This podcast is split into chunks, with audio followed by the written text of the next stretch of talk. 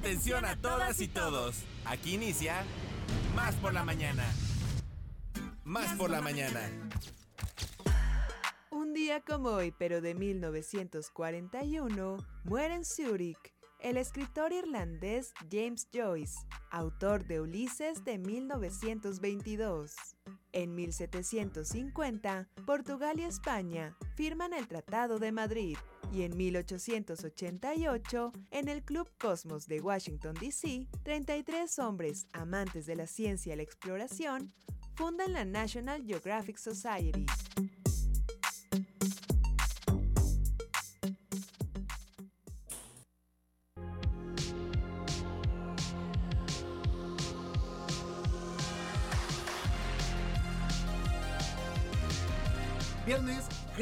Dios, es viernes, chicos, lo logramos. Esto es más por la mañana. Me da mucho gusto saludarlos como cada día a través de la frecuencia de Radio Más.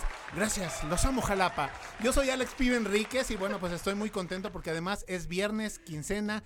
Hoy toca y el cuerpo lo sabe. Mi Eso querida es y además todo. amiga, comadre, co-compañera y conductora, este co-conductora, como mi pecho no es bodega, le damos la bienvenida Es usted a muy mi amable. queridísima Ile Quiroz, ¿cómo estás? Muy buenos Estoy días. muy bien y además sabes que estoy muy impresionada de tus dotes artísticos. Oye Alejandro, ¿y si, sabes qué hiciste y ni cuenta te diste? No. Hiciste una sincronización perfecta entre la canción de The Weeknd y tu canción de Viernes, gracias a Dios es Viernes. Gracias a que, Dios, ¿eh? ¿saben Temazo qué? de, de- de Lucerito, ganadoras Así del Grammy es. Latino, del MTV. Fíjese no, usted. no, no, ¿Qué les parece, amigas y amigos, si empezamos a pensar en lanzar al estrellato Alejandro como cantante? Porque bueno, qué barbaridad, ¿eh? No es por nada, amiga, pero, Pero ahí, ahí vas. apuéstenme, Eso, apuéstenme. me parece muy bien. Véanme amigas. futuro. Me parece muy bien, Alex, amigas, amigos. Muchas gracias por estar con nosotros esta mañana. Queremos darle la bienvenida a los 212 municipios de nuestro bellísimo estado, los ocho estados vecinos.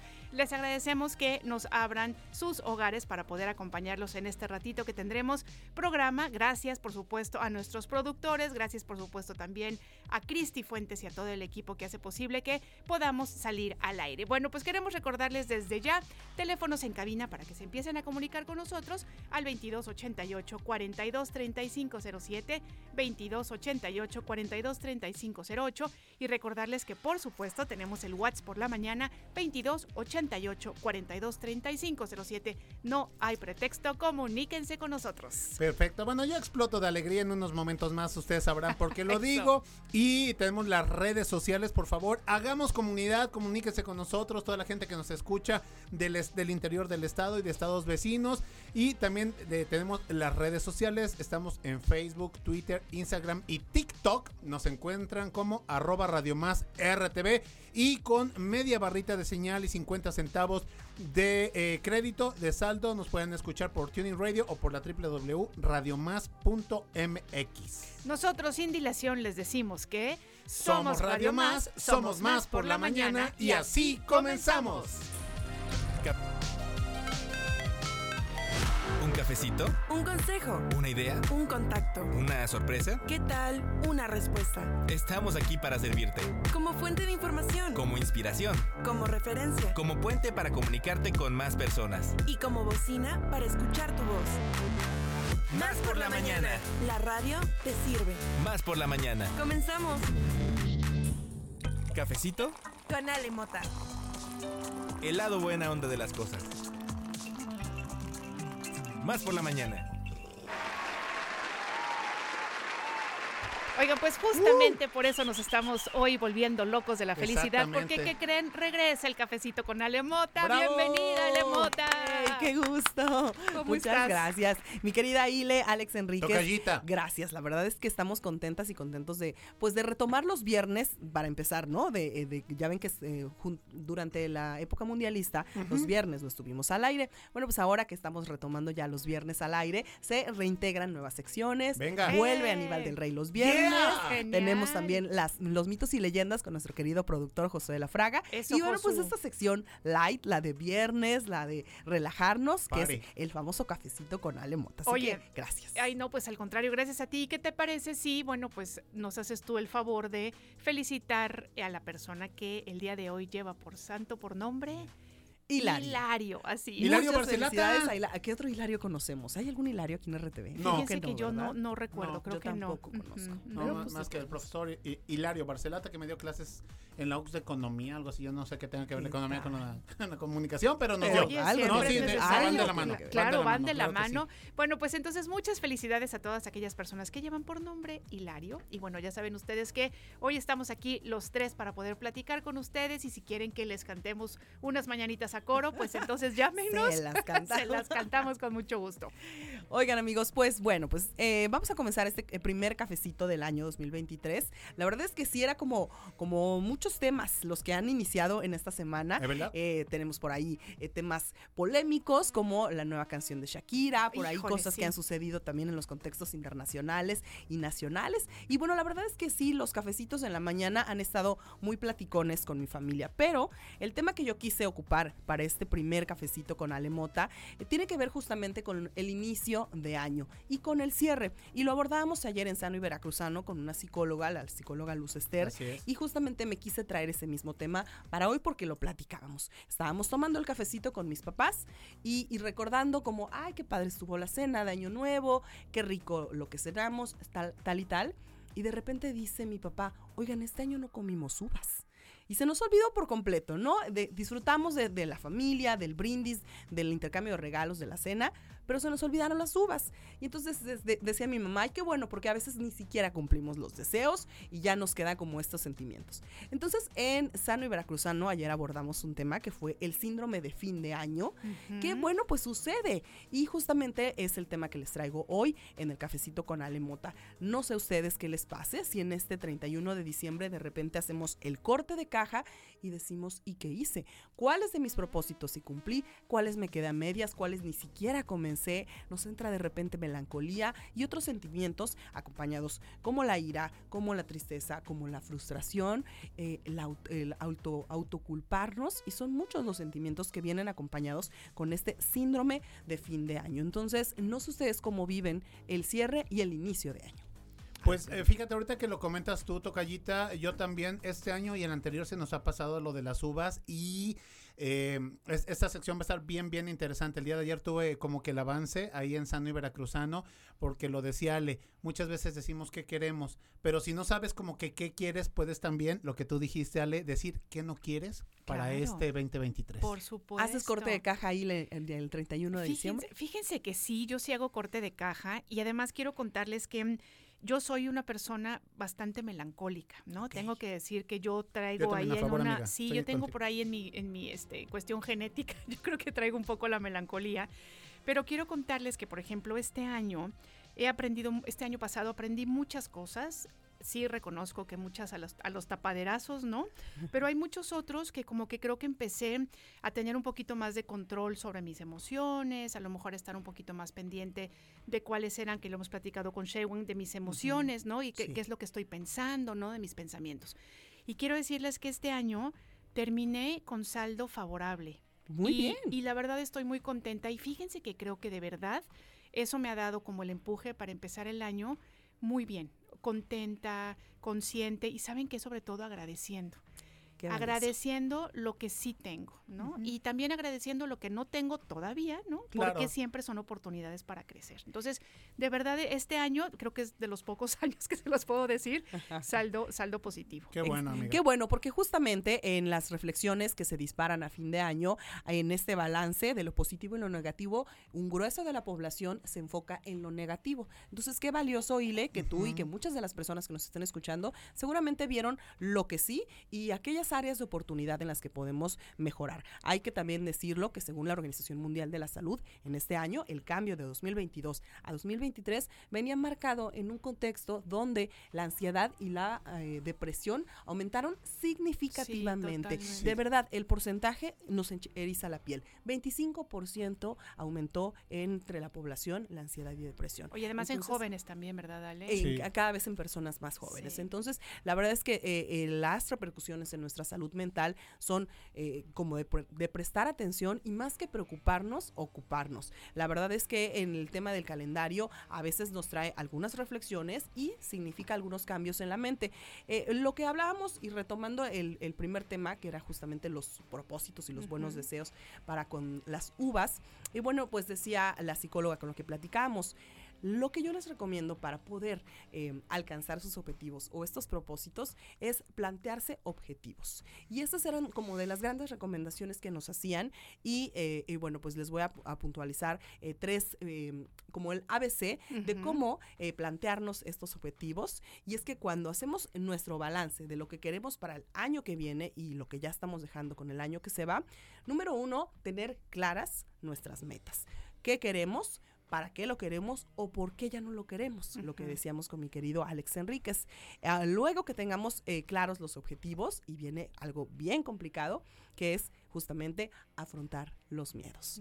Lo platicábamos con nuestros compañeros de televisión en el programa eh, de fin de año que tuvimos eh, de RTV y justamente había que salir de la zona de confort y muchas de las personas que estábamos ahí decíamos, con 2023 voy a dejar atrás mis miedos y que sea uno de mis grandes propósitos. Eh, procurar no ponernos excusas. Es muy fácil decir, Sí, ay, yo quería iniciar con mi vida saludable, pero comenzamos todavía con las fiestas y tú esto y lo otro.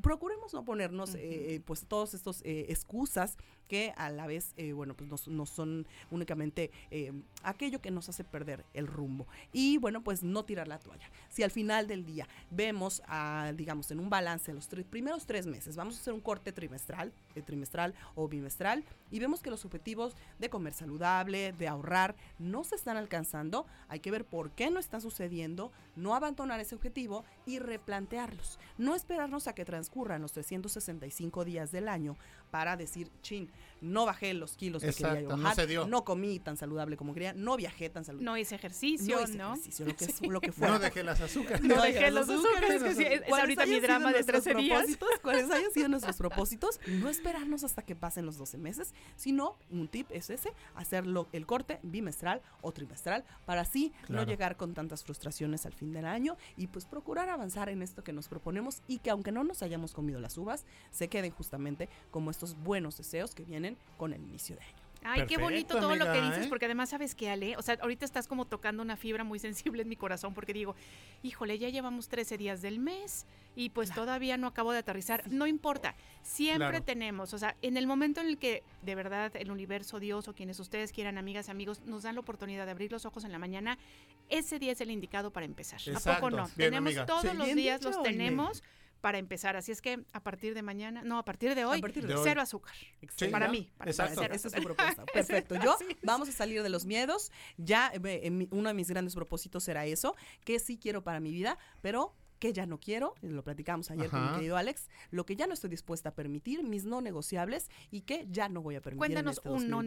negociable. Un no negociable justamente es aquello que no me hace bien, relaciones afectivas en las cuales no me siento plena y, y sin embargo las, las sigo, eh, digamos, conservando. Estirando, ¿no? no. Sí. A ver, ya no, no, Claro. esto ya no da más para más, hasta aquí es mi no negociable, entonces ese es de mis de mis grandes propósitos. Eso es todo. trabajo. Alex Enríquez. Híjole, pues yo ta- también, mi salud, eh, ahorita el, el año, el, el fin de año lo pasamos tra- bastante tranquilos porque operaron a mi esposa, entonces sí, cuidar un poquito más mi salud, por ahí hacerme un chequeo, Bien. ya estoy pasando los 40, el antígeno prostático, cuestiones que por eh, cultura de salud muchas veces podemos dejar pasar, Sí. tocallita e hile, y que no lo hacemos, bueno, pues checarnos, cuidarnos, la alimentación, eh, tengo por ahí herencia de, de familiares con, con diabetes, entonces, bueno, poner atención en eso y no echarme la maca. Así es. Pues- o sea que también bajarle un poco el azúcar. Sí, por supuesto. exagerar, Todo lo por que Bastante. pero Un buen estilo de vida. así Sí. un buen estilo. Pues así el cafecito con Ale Mota de Ay, este no día. queremos que te Eh, vayas. Amigos, la verdad es que yo también encantada. Adelántanos el tema de la otra semana.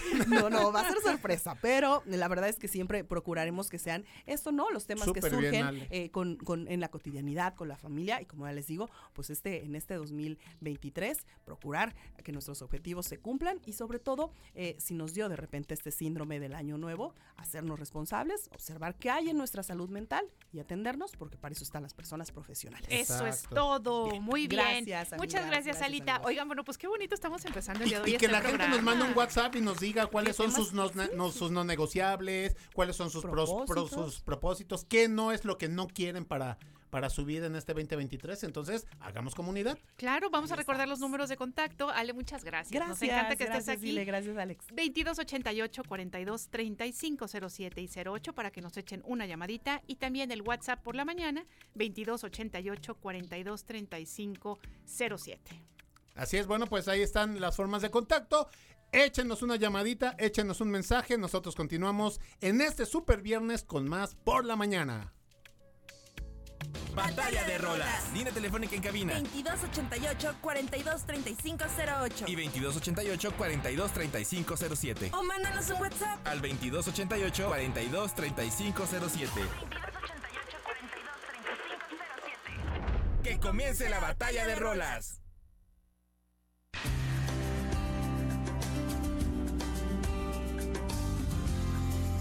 No tengas miedo, que no te importe lo que diga el mundo entero, que no haya nada que te aleje de tus sueños, que el tiempo pasa y solo quedan los recuerdos. Voy a cuidarte y un pedacito de mi alma regalarte. No tengo mucho más que el cielo para darte poco a poco. Muy bien, bueno, pues en esta batalla del día de hoy de canciones para ustedes, Alejandro y yo quisimos ponernos, bueno, pues un poco eh, espirituales y hablábamos de palabras que podían ser importantes para este inicio de año y por supuesto para todos los días. Y pensamos en la palabra esperanza, así es que bueno, pues el día de hoy yo les presento y les ofrezco Esperanza del Corazón, es esta canción de Mane de la Parra, que fíjense, bueno, yo la verdad es que no veo telenovelas, pero me estoy enterando en este momento que justamente fue la canción para una telenovela juvenil mexicana que fue producida en el año 2011. sí, amiga. se llama Esperanza del Corazón y justamente Mane de la Parra, que es el cantante de esta canción, también es actor y bueno, pues les voy a contar un poquitito rapidísimo sobre Mane de la Parra. Él nació en Ciudad de México, es un cantautor y además actor mexicano, nieto de la escritora mexicana Yolanda Vargas, Vargas Va- Dulce, Dulce, ah, seguramente ustedes la recordarán, y también por supuesto es hermano de la directora de orquesta mexicana Alondra de la Parra, que bueno, finalmente pues ha tenido una carrera muy importante como directora de orquesta al- pues en todo el mundo. Así es que bueno, esta es mi propuesta del día de hoy, la palabra esperanza, esperanza del corazón para ustedes, Mane de la Parra, recuerden llamarnos al 2288 42 35 07 08 y también al WhatsApp por la mañana 2288 42 35 07.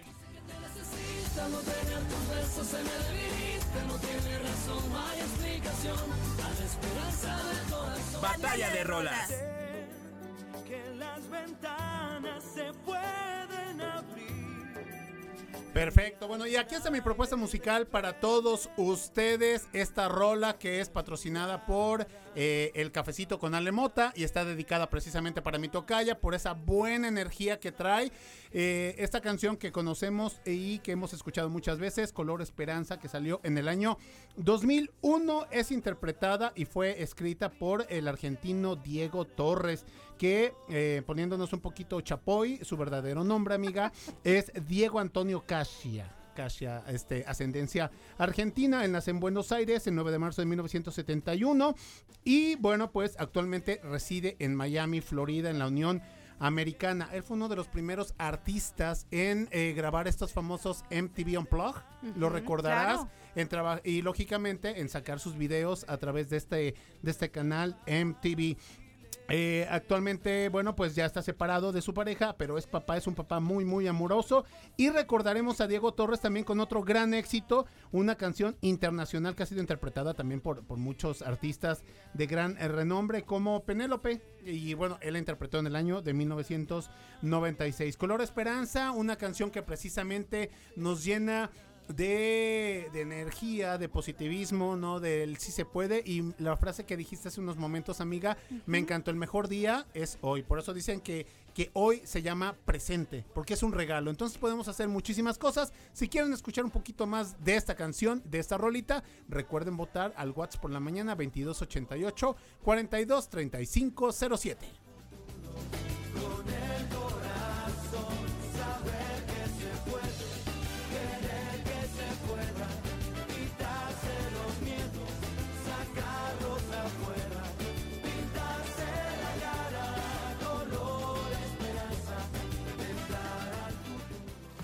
éxito consiste en obtener lo que se desea. La felicidad en disfrutar lo que se obtiene. Más por la mañana.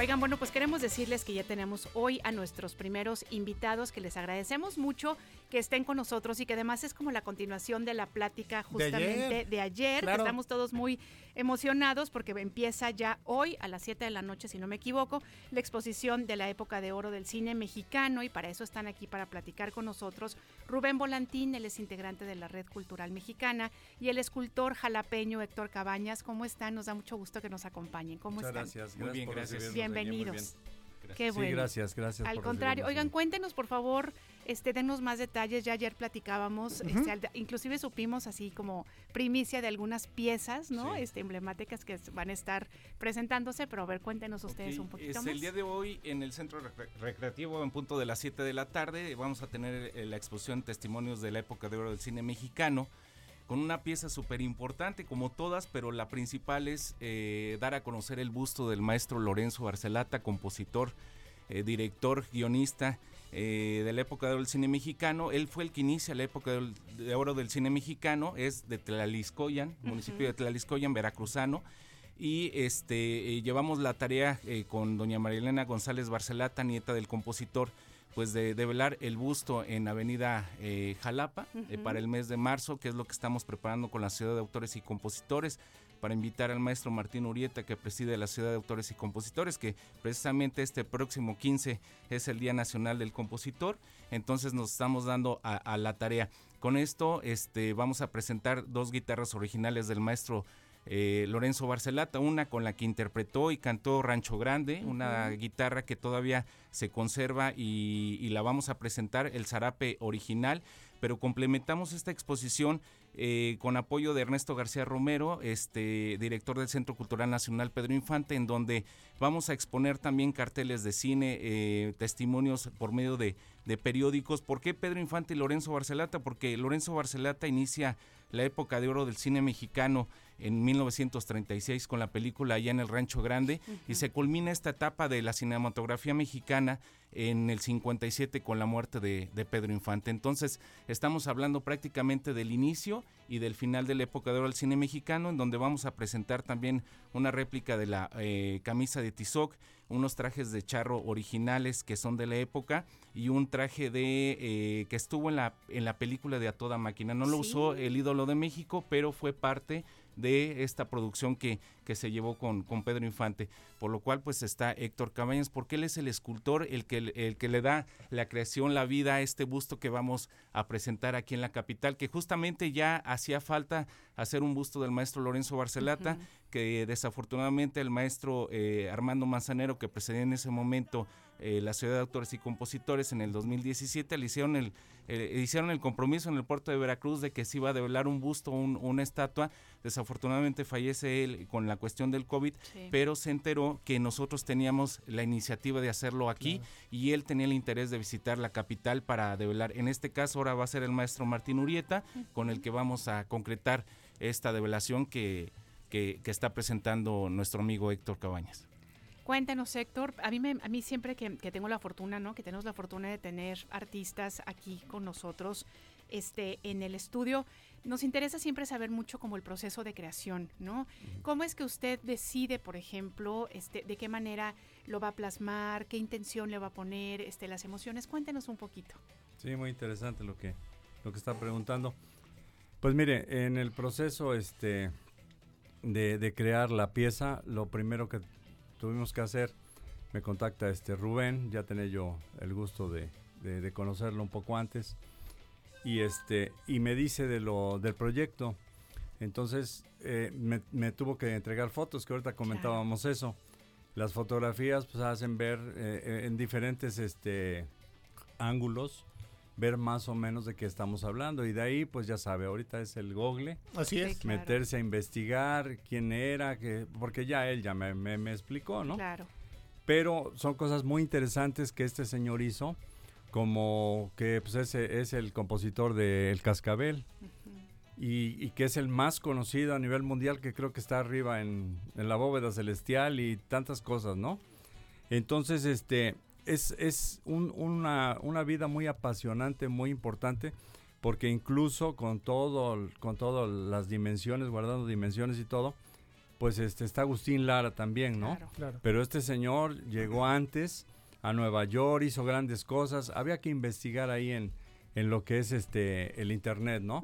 Pero de ahí se va sacando ya una semblanza de lo que queremos plasmar. Claro. Ahora, el proceso, el proceso es, pues es algo tedioso, pero si se hace con, con ganas, con amor, pues eh, uno trabaja a gusto, ¿no? Y hay que hacer la pieza primero, después hay que sacar moldes, y en este caso se pudo haber hecho de, de algún metal, pero nos- nosotros, eh, lo que yo le mencionaba a él, por ahí, por ahí se hizo un proyecto hace algunos años, y, y no este, y no hacerlo en metal porque se lo roban. Ujú. Y desafortunadamente y hay un llamado para nuestras autoridades. Yo siempre los foros de ustedes que son muy importantes para, para nosotros, este, yo lo menciono, ¿no? De que legislen, de que vean, porque se roban la pieza, las mutilan y gente insensible a la cultura, a, A la- a la historia, a la- ¿no? ajá, exactamente. claro. Y las mutilan y van y las venden y no hay un seguimiento. O sea, cualquiera de las personas esas que reciclan, que es muy loable su trabajo y todo lo que sea, pero también la inconsciencia de recibir una pieza de esas y destruirla. Entonces tiene todo razón. eso, hacer conciencia en, pues ahora sí, en nuestros hijos, ¿no? Claro.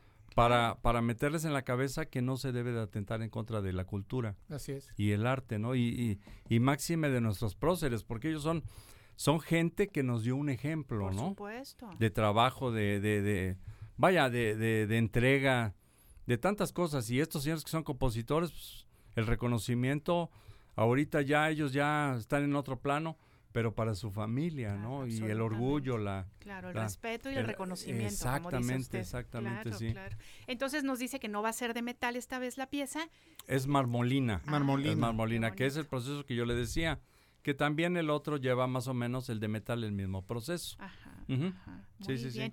Oiga, y entonces, por ejemplo, ay, es que yo ya saben que a mí me encanta meterme así. este, Lo sabemos, Sí, amiga. si ustedes disculparán, pero es que sí me lo imagino, por ejemplo, haciendo toda esta investigación y a lo mejor poniendo el cascabel de fondo, como para poder este, inspirarse, ¿no? Este, y a lo mejor las facciones, porque además, bueno, pues como son seres humanos, ¿no? A- A, lo mejor uno piensa, bueno, a ver, ¿cómo lo voy a, cómo lo voy a plasmar? Pues a lo mejor este, pensando, o a lo mejor, no sé, este, ¿qué, qué, qué fue? ¿Cuál? Digo, sin, sin contarnos mayor cosa, porque Claro. entendemos que va a ser sorpresa, etcétera, etcétera, ¿no?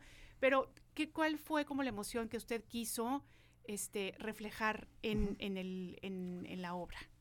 Mire, bueno, voy, voy a echar un chascarrillo, ¿no?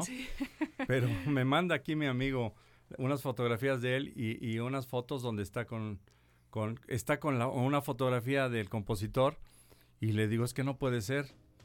Le digo, este, te pareces bastante, te pareces muchísimo al compositor. Y se empieza a reír y dice, ¿sabes qué? Si ya me dijeron, incluso hasta la posición de la mano en la fotografía con el, con el compositor, dice, quedó igual.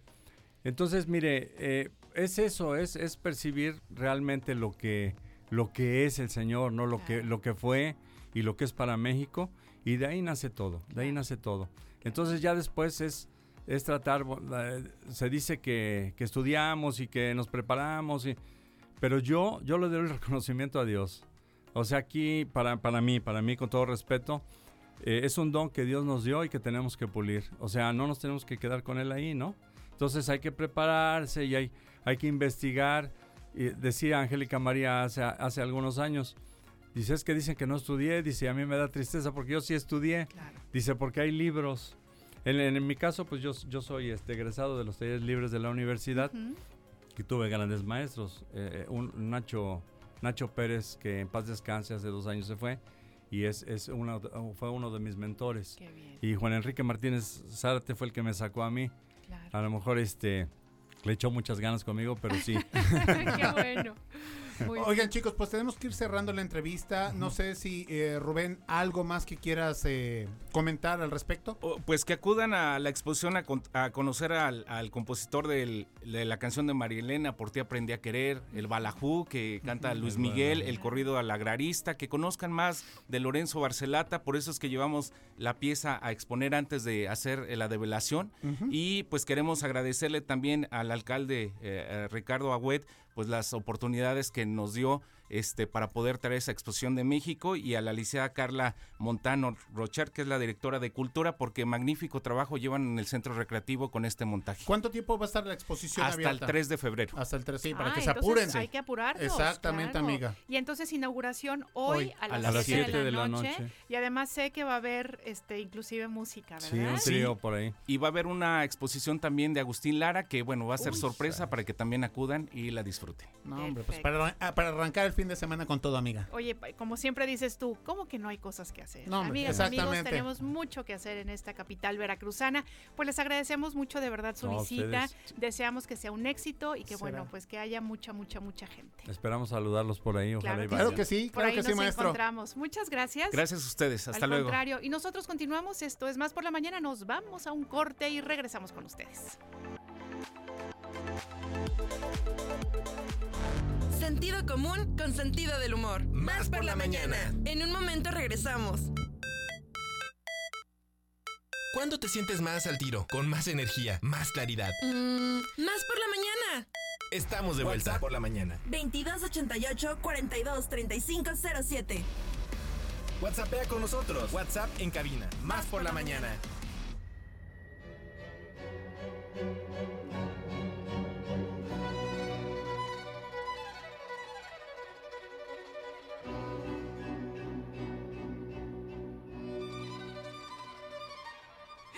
Oigan, bueno, pues con esta música tan sugerente y tan, y tan hermosa realmente, vamos a darle la bienvenida a Fernando Córdoba del ISMEP. ¿Cómo estás? Muy bien, muchas gracias. Qué gusto que ya estás con nosotros de regreso. sí. Ya te extrañábamos. En este muchacho. Así es que 2023, Este sí. 2023, mucha música.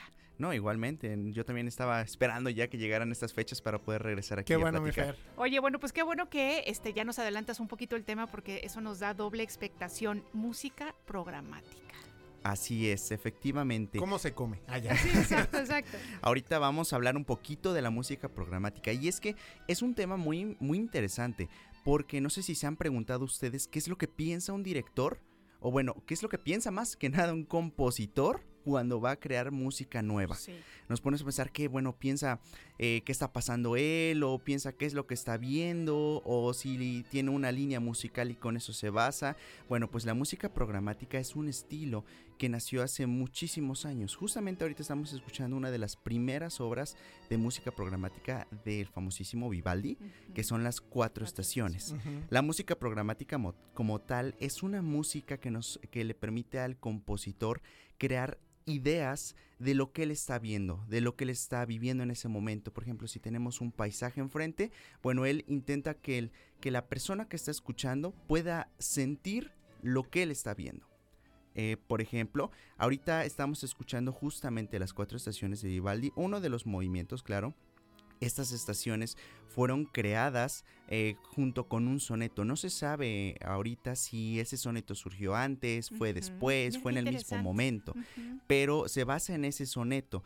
Eh, empezamos con la primavera. La primavera, bueno, podemos, sabemos que la primavera es ese tiempo agradable, ese tiempo donde están los pajaritos, donde surge todo este, estas nuevas emociones y bueno, Vivaldi intenta reflejar todo eso Eh, dentro de su composición, logra que los pajaritos suenen eh, con los violines, un juego de, de violín 1 y violín 2, que suenen los perros también en algunos movimientos. Entonces, bueno, eso es la primavera. Y si nos pasamos ya al verano, Eh, sabemos eh, que el verano en Italia, que es donde es, es Vivaldi, es un verano realmente caluroso, un, un verano muy fuerte, que bueno, en ese entonces no había aire acondicionado. Claro. Son, son estaciones muy drásticas, el Así invierno es. muy frío, el verano muy, Muy ca- muy caluroso. caluroso, ¿no? Entonces, lo que hace Vivaldi es representar esa flojera que a veces se puede llegar a sentir en, con tanto calor y lo representa con, con un movimiento lento, muy pesado, ¿no? Entonces, el verano completamente lo, lo logra eh, reflejar en su composición. Nos pasamos al otoño, el cual en el otoño, bueno, está, eh, se lleva el calor asfixiante, esos aires, ese viento que es muy característico del otoño y lo representa igual completamente en su composición. Y ya por último, del- de, esta, de esta área de las cuatro, de cuatro estaciones, nos vamos con el invierno. Que es, que es con el que empezamos. Exactamente, justamente me es con lo que empezamos a escuchar. ¿Y por qué? Porque bueno, ahorita todavía estamos en el invierno, ¿no? Así es. Entonces, por eso es lo que estamos escuchando. Y bueno, el invierno lo está representando con ese eh, temblor en los dientes de tanto frío que hace. Es, es por eso que, que en, la, en el movimiento que justamente escuchamos empieza muy, muy bajito, muy tenue y después empieza una ráfaga de, de- sonidos. Esto es el reflejo del viento, de esas corrientes de, de nieve que puede llegar a haber. Sin embargo, en el invierno no solo nos refleja eso, también uno de los movimientos nos refleja ese jugar de los niños en la nieve, esos juegos de nieve, lanzarse bolas de nieve y toda esta parte, ¿no? Entonces, muy interesante la parte de las cuatro estaciones, que hablando fue de las primeras obras de música programática. Y de ahí nos vamos a pasar a la siguiente que va a ser con Beethoven. Hablamos de la primera, ahorita vamos a hablar de esta, la sexta sinfonía de Beethoven. Este se llama también la pastoral, justamente por eso mismo, simplemente que Beethoven aquí no hace referencia a lo que está viendo, sino lo que él hace es expresar sentimientos de lo que él siente en ese momento en, en un viaje de campo, por eso se llama pastoral. Eh, realmente él lo que hace es mostrarnos lo feliz que se puede llegar a sentir en el campo, la frescura del campo y bueno, se, se definen diferentes movimientos. Esta sinfonía está marcada por tres, tres eh, movimientos que realmente hace que el compositor pueda comunicar a todos los que lo escuchan esos sentimientos. Ahorita estamos escuchando justamente un, un movimiento, eso me parece que es el segundo movimiento de la sinfonía número 6, la De pastoral Beethoven. de Beethoven. Es muy importante también porque realmente, como hemos hablado un poquito de Beethoven, es un referente musical que ha dejado muchas, eh, muchas, eh, abre, abre caminos realmente en la música, ¿no? Entonces también Beethoven en este momento eh, pasa a ser la música programática al poema sinfónico. Entonces ese parteaguas ya a una nueva generación de, de música como tal. Y bueno, pasamos al- a la tercera y última de esta sección, que es música de feria. Y aquí no quería dejar pasar esta música mexicana, que bueno, también eh, nuestra directora en el instituto hace mucho referencia de, de mantener estas raíces mexicanas Claro. con la música mexicana, que es muy importante mantenerla, no solo la música de- del área europeo, sino también la música mexicana. Bueno, esta música de feria es del compositor Silvestre Revueltas, mexicano, un compositor muy famoso con música muy interesante. Y bueno, música de feria también entra a ser música programática. Esto porque el compositor intenta mostrar todo lo que pasa en una feria mexicana, todos esos sonidos, toda esa, esa bulla que hay de los de la gente, niños jugando, gente comprando, que si el, el señor de los tamales, que el señor de los plátanos, ese sonido de, del carrito, todo eso lo intenta reflejar. Claro, es una música ya muy diferente a las anteriores. Podemos escuchar ya más, más sonidos, más todo. Es un poquito más compleja de poder identificar cada uno de los elementos. Sin embargo, ahí están. Entonces también música de feria es una parte muy importante ya que estamos mostrando ahorita las tres, ¿no? Estamos mostrando de las primeras que son las cuatro estaciones de Vivaldi como la- una de las primeras músicas programáticas. Después con Beethoven, Beethoven, nos vamos a la parte intermedia, por ahí del romántico, y sabemos que Beethoven está entre el, el anterior y el siguiente eh, periodo musical. Y nos vamos con una ya más contemporánea y sobre todo mexicana, que es música de feria con Silvestre Revueltas. Oye, Fer, yo tengo una pregunta. Entonces, por ejemplo, eh, Pedro y el Lobo de Prokofiev, ¿podría ser música programática o esa más bien de plano es un cuento este sinfónico. no es sé. sí, es un cuento realmente. Ahí lo que busca el compositor es parte música programática porque, porque sí, eh, varios instrumentos, Ajá. por ejemplo, el oboe, eh, el contrabajo, tal vez? sí, exactamente, Ajá, el oboe es el pato, el abuelo que es el oboe, son instrumentos que intentan hacer referencia a estos, bueno, estos personajes de este cuento. Entonces sí viene siendo parte de música programática, se basa eh, este, sobre ese cuento para poder pues eh, reflejar un poquito la imaginación, evocar imaginación en los niños o también en los adultos porque es muy interesante esa obra. Entonces sí, eh, de- entra dentro de la música programática. Oye, ¿y la obertura de Guillermo Tell? Más o menos, es así no tanto porque sí es como que una música eh, am- más ambiental, ambienta un poquito las escenas. Sin embargo, no es totalmente una referencia. Ahí es así, ¿no? Ay, qué este como tema. que muy interesante este tema por Sí, esa misma cuestión. Y ya nos ponemos a pensar, bueno, esta obra sí evoca a esto, esta no es. Entonces es por eso que, que abrimos con este tema sobre qué es lo que piensa un compositor al iniciar una obra nueva, ¿no? Que hay muchas variantes, mucha música diferente. Y bueno, ya tenemos esta, esta línea de música programática. No, y estuvo padrísimo, Fer, cómo nos fuiste comentando esto bien didáctico, ¿no? Bien aterrizado para los que no este, conocemos un poquito más de, de- de- de la música. Hace unos momentos nos acompañó aquí en la cabina un escultor, ¿no? Y tiene que ver mucho esto como en lo que piensan, en lo que sienten a la hora de plasmar su obra, ya sea en música o en una escultura. Así, Así es, muy, es muy interesante este tema.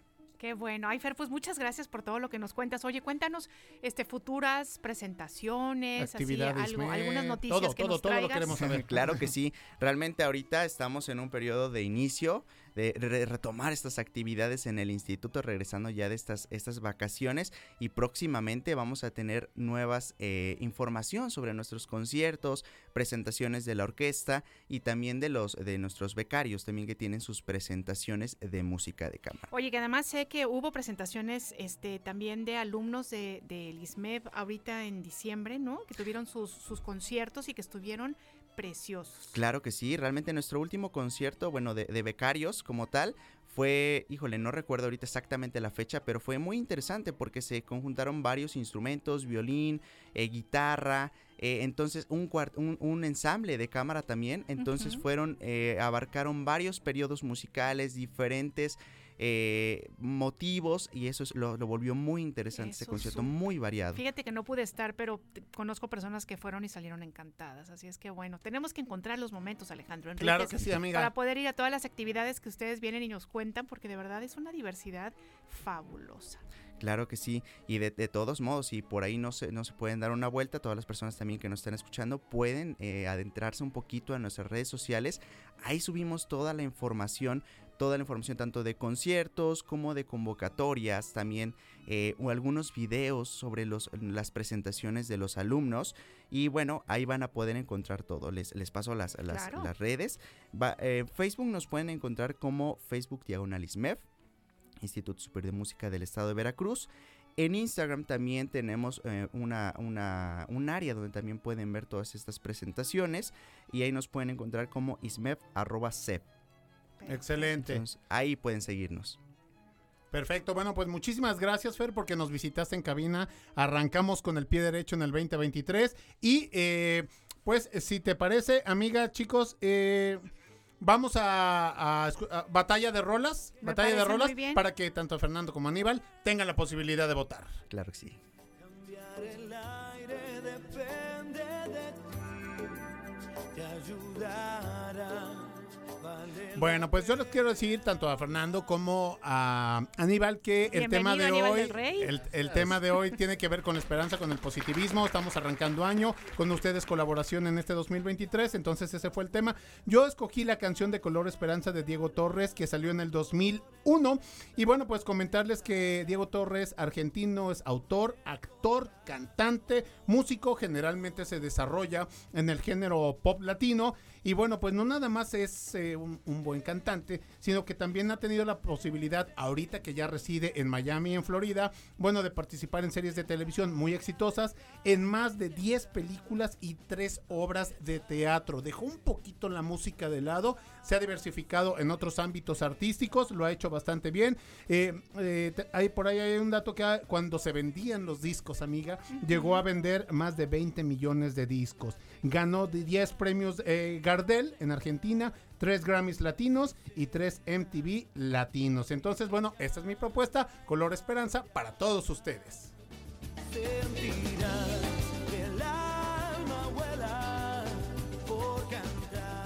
Batalla de rolas.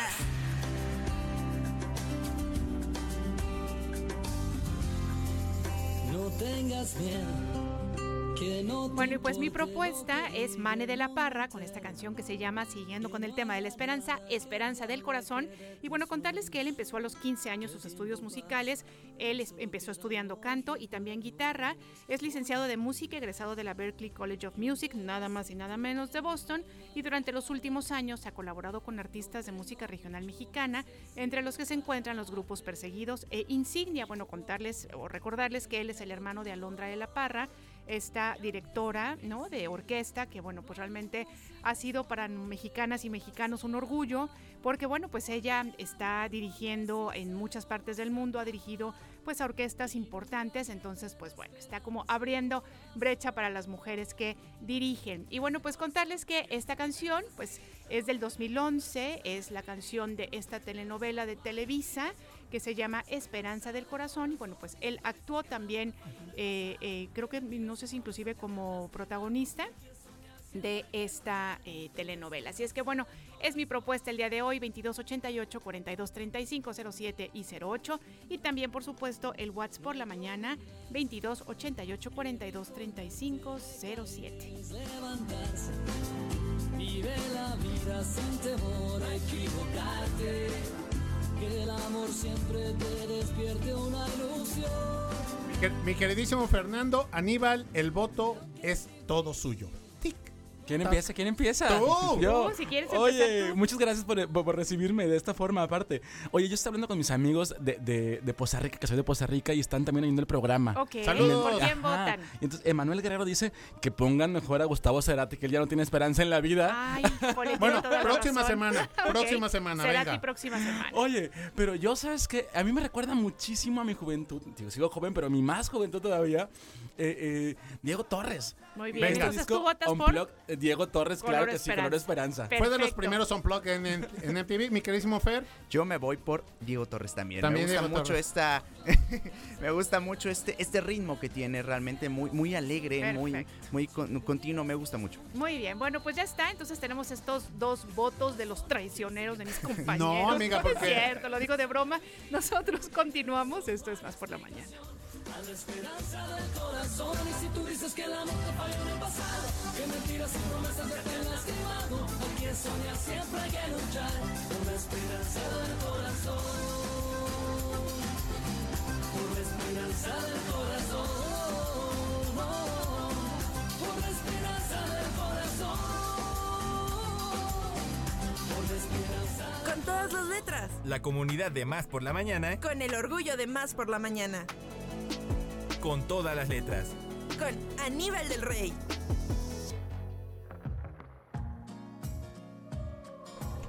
Muy bien, bueno, pues le damos la bienvenida a nuestro queridísimo Aníbal del Rey. Ya está aquí con todas sus letras. ¿Cómo está usted, muchacho? Muy feliz de volver, muy feliz de volver. Oye, y también muy indignado con ustedes. ¿Por qué hicimos? Porque no me invitaron al aniversario. Ay, el aniversario. ¿Sabes qué Muchas pasa? felicidades, por cierto, Ay, ¿eh? muchas felicidades. Pues sí, la verdad es que, eh, pues sí, está bien. No vamos Bueno, a decir es que nada. ahí De- no metimos de- tanto de- nuestra cuchara Sí, no, es que de, de nosotros no RTV, pero en abril es en el re- de Radio Más, vamos a estar en exteriores y por supuesto que vas a estar ahí. Oye, ¿eh? yo tengo que estar ahí, ¿eh? Ay, por favor. obviamente. Sí por favor, es que en el de abril sí podemos meter más manilla porque ayudamos en la organización. Y eso de meter mano a mí me gusta mucho. Sí. Es viernes, es viernes, venga. Muy ¿De qué bien. vamos a hablar, amigo? Oye, vamos a hablar de un tema que eh, ya habíamos hablado de inicio en esta sección, que es la diferencia entre transgénero, transexual y transvesti. Pero como que no queda claro, me han dicho, oye, es que qué es esto y qué es esto y qué es lo otro, ¿no? Y está muy fácil, simplemente que no sabemos qué es y pues bueno, vamos a explicarlo poquito a poquito, porque lo han oído seguramente. Sí, Y es claro. parte de la LGBTTIQA+. Las tres T's es por transgénero, transexual y travesti. ¿Sale? Entonces está bien fácil. Vamos a empezar con la palabra travesti. Y es que si te vistes como algo que no se te asignó al nacer, hombre o mujer, eres un travesti. Pero una vez que te quitas la ropa, vuelves a ser quien eres. Ojo, esto no tiene nada que ver con tu orientación sexual, Con tu preferencia, exacto, claro. ni con tu identidad de género. Oye, a ver, una cosa. em, a veces usamos términos que a lo mejor ya no se usan. ¿Se di- ¿Todavía se usa preferencia? Eh, ¿O se dice orientación. orientación? Orientación. Orientación, Ok. ok. Porque muchas veces lo decimos, Sí. ¿verdad? Ok, ok. Muy Pues bien. bueno, ese es, un, ese, es, ese es el primero, ¿no? Travesti. Cuando te vistes con algo que no se te asignó al nacer, no tiene nada que ver con tu identidad ni con tu orientación. ¿Sale? El siguiente, transgénero. Te puedes quitar toda la ropa y aún así identificarte con el género en el que te sientes. Si atraviesas el género en que se, se te- si atraviesas el género que se te dio al nacer, eres un transgénero, ¿vale? Y la diferencia con transexual, si atraviesas los genitales, ya sea cirugía de sexo, cirugía de reasignación de sexo, eh, o el sexo como tal, eres un transexual. O sea, es las personas que hacen este cambio de su cuerpo, el transexual. Así ¿A es. eso te referías? A eso merito. Ok, ok. Cuando te quitas la ropa y aún así te puedes identificar con el género que te sientes, eh, eres un transgénero. Pero si te haces toda su- esta reasignación de sexo, te pones boobies, te haces toda la transformación facial o lo que sea que te quites o te pongas, eres transexual. Ok. Perfecto, ¿Sale? Oye, es que está padre porque mira, ojo, hay mujeres trans con pene que se visten como hombres. Y así hay muchas combinaciones que son casi infinitas, ¿no? Sí, y están verdad. un poco revueltas. Eh, y los genitales no tienen nada que ver con que si eres un hombre o eres una mujer. ¿Sale? Eso queda como todavía un poquito como en la duda, pero poco a poco lo iremos deshebrando. Y yo quiero hacer un poquito de una línea del tiempo en todo este mundo trans, porque no sabemos, porque nos cuesta mucho entender que esto existe hace mucho tiempo, sin embargo no estaba visible, ¿no? No estaba como tan, sí, visibilizado como tal. Y hay, hay, hay una, hay una película que acaba de salir recientemente que es El baile de los 41, no sé si lo ubican. Sí, en claro, claro. por supuesto. sí. Está padrísimo, ¿no? Si no la han visto, véanla porque está muy padre y aparte es una historia mexicana que viene del 1901, que es un baile que se organizó en toda esta banda trans, eh, homosexual y trans, en la que pues se llevaron a un montón de banda eh, presa, ¿no? Y que Entonces además estaba- estaba ahí, y que además estaba ahí el, El yerno De Porfirio De Díaz. de Porfirio Porfirio Díaz. Díaz. exactamente. Esa es una de las cosas más relevantes, ¿no? Entonces, pues bueno, eso está padre. Vamos, eh, seguimos. Salvador Novo, el escritor mexicano Salvador claro. Novo, en 1935 publica El Tercer Fausto, una obra de teatro en que un personaje vende su alma al diablo para convertirse en mujer. Salvador Novo estaba padre porque tomaba todos estos contextos, eh, contextos sociales y los, eh, los hacía más humanos y más de a pie, más de la calle, más para todos. Ojo, también eh, tenemos que entender que estábamos en el siglo pasado y a inicios del siglo pasado. Claro. No podía ser tan claro y tan abierto. Lo estaba ahí como mezclando y hacía como sus trampitas para que se pudiera seguir hablando de eso, Exacto, ¿no? para que fuera aceptado, digamos. Así ¿no? merito.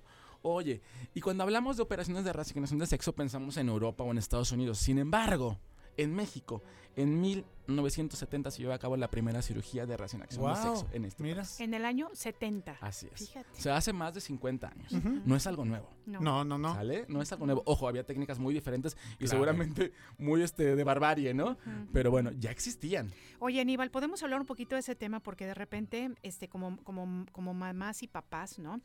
Este, se, de repente se nos presenta esta disyuntiva de una criatura que antes, por ejemplo, de cumplir los 18, los 21, eh, de repente dice, yo quiero empezar mi transformación. No sé si ya lo platicamos. ¿Qué opinas tú? Digo, por supuesto que cada caso es eh, diferente, ¿no? Y bueno, pues depende mucho de la madurez de, de- de las criaturas, pero preguntándote, ¿tú piensas que mm, sí deberíamos empezar, siempre hay que apoyar, desde luego, pero ¿no sería bueno como tal vez esperar a que haya como un poquito más de, de certeza y de madurez como para empezar un, un cambio que, que es definitivo? ¿Tú qué opinas? Pues mira, yo siempre he dicho que soy un hombre muy afortunado porque desde que tengo conciencia soy un hombre homosexual, pero eh, identificado como hombre, ¿no? Entonces, Claro. bueno, ya la, de ahí la tengo como muy ganada. No, no tengo que estar peleando por más porque pues eso soy, ¿no? Es como si te dijera, tienes que pelear por ser una mujer que le gustan los hombres. Ujú. No, Pues porque así eres así punto, soy. ¿no? Eh, y es un tema que, repito, soy muy afortunado y no tendría que, que estar sufriendo por eso. Pero en esta línea del tiempo, en el 2017, por primera vez, un menor de edad eh, tiene legalmente una reasignación de sexo como tal en un acta de nacimiento en este país, que es Sofía, que es la niña que se hace llamar Sofía, o que se llama Sofía, perdón, y que a los seis años le otorgan el acta de nacimiento como una mujer. Entonces, eh, pues desde muy pequeña, eh, dice la mamá de Sofía que ella decía eh, que cuando se le iba a caer el pene, no, no, no lo encontraba parte de su cuerpo, parte de sí misma, ¿no? Entonces, eh, repito, yo soy un poco ignorante en este tema porque soy un hombre que se identifica como hombre. Claro. No he tenido esa, esa Sí, y depende además de cada, o sea, por ejemplo, ¿no? Si dices que Sofía desde los seis años, ¿no? No reconoce Desde una los parte, dos. desde, fíjate, no reconoce una parte de su cuerpo, bueno, pues ahí está muy claro, ¿no? Sí creo que cada caso tal vez será diferente, A, ¿no? a mí me encanta la sección de Aníbal porque nos está llenando de información, nos está educando, nos está sensibilizando, ¿no? Porque este tipo de, de- de movimientos, de, de todas las letras va creciendo y, y está al día, ¿no? Estaba viendo ahorita aquí en el Instagram lo de eh, Elliot Page, el- ¿no? Ajá, sí, la que- chica que cambia, Ah, ¿no? así A- es. A, a chico. Y bueno, pues desde en 1970 la primera cirugía, ¿no? Aquí en México. Y bueno, se, se van dando los casos, amiga. Entonces, yo creo que sí, este, pues más que nada, agradecerte el hecho que nos facilites esta información, que nos Claro, por supuesto, sensibilices. y que nos hace reflexionar además. Porque ¿no? esto ya va a entrar en la agenda diaria y pues qué mejor que aprendamos a manejarlo, a, la- a usar correctamente la terminología, ¿no? Así Entonces, este, pues eso es algo muy bueno. Hablando de terminología, mira, yo también soy profesor y entonces alguna vez, yo- bueno, yo le digo a mis alumnos eh, señor y señora, ¿no? Punto. Siempre a todos. Porque a veces se me olvidan los nombres, tengo que decirlo, soy muy un poco torpe en eso. Y, y me dice una vez un chico, es que a mí no me diga señor. Yo así, pues, ¿qué, qué te digo, no? Joven. Y en ese momento me dio gracia porque el chico era mayor que yo. Claro. Y, y me dio gracia en ese punto. Y des- después al otro día, dos, tres días, en mi catarsis fue de, oye, pero si él quiere que le digas joven, ¿cuál es tu problema Ay, no, en decirle joven? Y, y ese es el, eh, el problema con muchas cosas, ¿no? Por ejemplo, en esta misma línea del tiempo, en, los seten- en el 70, llaman mujercitos en un periódico a, los a las transvestis detenidas en una redada en la Ciudad de México. Entonces, qué fácil era llamarles este, chicas, ¿no? Pero no, Ujú. eran mujercitos. Estas palabras que tenemos que ir modificando porque, porque así es. Porque vamos avanzando a la misma Elliot Page, al mismo Elliot Page, perdón, que antes era Ellen Page, ahora es Elliot Page Ajá. y, y recibió un bullying terrible también cuando Sí. hizo su transición, ¿no? Entonces, bueno, es una cuestión también que tenemos que irnos educando poco a poco. Entiendo que no es tan fácil como de golpe, pero poquito a poquito vamos avanzando y vamos mejorando en esta situación. Oye, un, un punto que no es tan padre hablarlo, pero tenemos que hablarlo porque existe otra vez, es que en 1983 se ubica en México el primer caso de SIDA en la comunidad trans. ¿Sale? Y actualmente en el mundo, 19.1% de las mujeres trans viven con VIH. Y es otra vez un tema del que hay que hablar y tiene Claro. que ser hablado porque, ojo, la banda con VIH vive toda la vida. Sí, ya no lo dijiste, claro. O sea, Claro. no pasa nada, ¿no? Ya no es una sentencia de muerte como se escucha no. fuerte, pero lo, lo- lo- a- anteriormente pasaba. Así era. Está excluido, completamente. Oye, seguimos avanzando en esta línea del tiempo que está padre. Eh, en 1983 se realiza la primera marcha transexual, transgénero y transvesti de la Ciudad de México. Que ojo, no es la primera marcha LGBT, que la primera fue en el 79. Ujú. Cuatro años después empieza esta marcha específicamente de la comunidad trans, eh, TTT, transgénero, Ujú. transexual y travesti. Eh, y está padre, porque aparte eran seguramente tres, cuatro personas nada más, que en este momento la marcha LGBT en la Ciudad de México es inmensa y es Claro. fastuosa. Llegaron yo- a los dos millones. Dos millones nomás. Reforma no se podía caminar. Mira, sí, yo claro. falté ahí. Sí, Ay, yo a mí me falté hubiera ahí. encantado estar también. A mí también. Por supuesto. Oye, un punto importantísimo en este país es en 1997. Alejandro Brito de la letra S crea la Comisión Ciudadana contra Crímenes de Odio por Homofobia. ¿Quién es Alejandro Brito? Es nada más y nada menos que el creador de letra S, que antes era SIDA, Sexualidad y Sociedad. Ahora es Salud, Sexualidad y Sociedad, que se publica en el periódico La Jornada. Es un activista que ha luchado muchísimo por los derechos LGBTTIQA+, sobre todo por la banda trans porque es mucho menos visibilizada. Repito, en ese momento la banda gay, la banda lesbiana está, como yo, con muchos privilegios al menos, eh, y creo que estas secciones que, que quedan todavía como excluidas, Claro. hay que darles el empujón. Porque son minorías y hay que echarles la mano también. Yo sí estoy a favor de eso, de echar la mano. Y bueno, eh, seguimos avanzando un poquito más. 2003, la Ley Federal para Prevenir y Eliminar la Discriminación prohíbe la discriminación en el empleo y enumera las preferencias sexuales como una clase protegida. Otra vez, porque somos agredidos, ¿no? Somos Claro. vulnerables y sí, hay que echar la mano. Mucha gente dice, pero ¿por qué ustedes, no?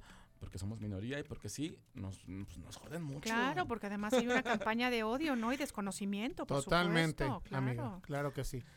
2009. Los tratamientos hormonales para el proceso de cambio de sexo son incluidos en la Ley de Salud del Distrito Federal, hoy Ciudad de México, que me parece fantástico porque de todos modos lo van a hacer y lo hacen de formas insalubres y de formas que no están garantizando Claro. la salud de las personas. Así Claro. es, así es. Insalubres e inseguras quizá no muchas veces. Sí. Hay que ir con profesionales. Oye, Aníbal, no sé, yo no quiero producirte, pero se- el tiempo se nos acabó. ¿Te parece si le ponemos hasta aquí y continuar la otra semana, amiga? Porque está muy interesante y sabes que vale la pena Por pues supuesto. deshebrar un poquito más cada uno de los años, cada uno de los puntos. ¿Te parece bien? Me parece muy bien, yo feliz de volver. Perfecto. Bueno, entonces terminamos, haremos este sección eh, línea del tiempo.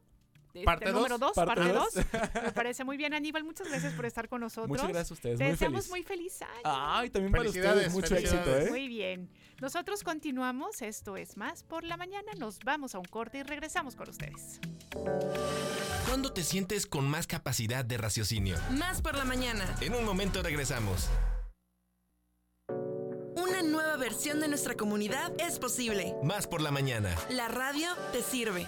Estamos de vuelta. Más noticias. Más por la mañana. Carlos Zamora Informa. Más noticias. Más por la mañana.